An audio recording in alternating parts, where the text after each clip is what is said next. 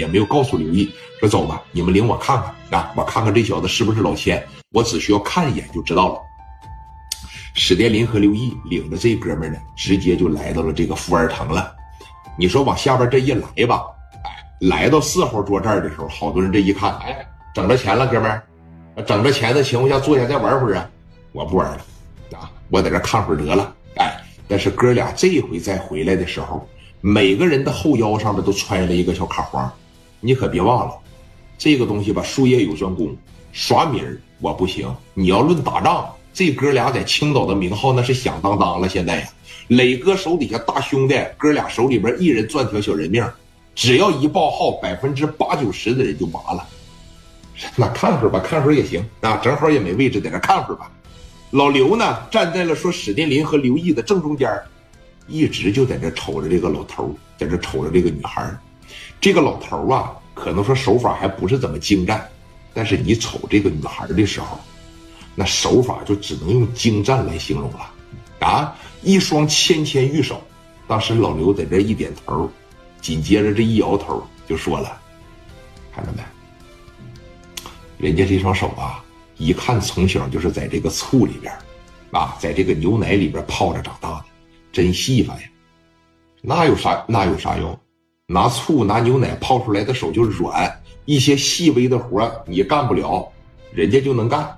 而且拿牛奶拿醋泡出来的手就极其的敏感，就是小小的一个头发丝在手里边捏一圈，他都知道怎么回事更别何更何况说这么大个的骰子了。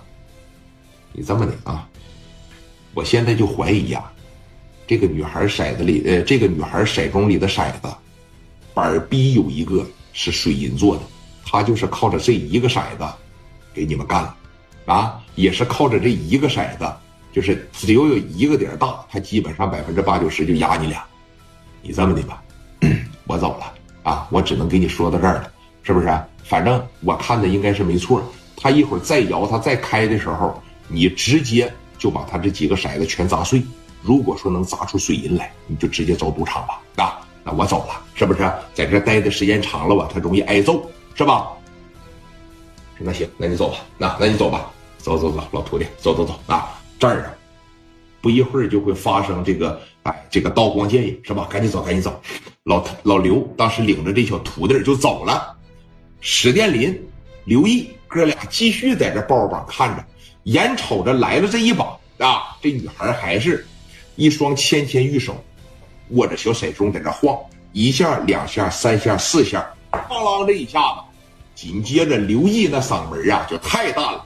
等会儿，这一说等会儿，给全场人吓一跳。你想想，赌博这个东西本身你就得高度集中，对吧？嗷的一嗓子，的每个人都一激灵。紧接着史殿林哇的就上去了，来到女孩那骰盅跟前给这小骰盅吧啪的一整起来，拿着这底儿一翻过来，朝这几个骰子上边啪嚓这一使劲。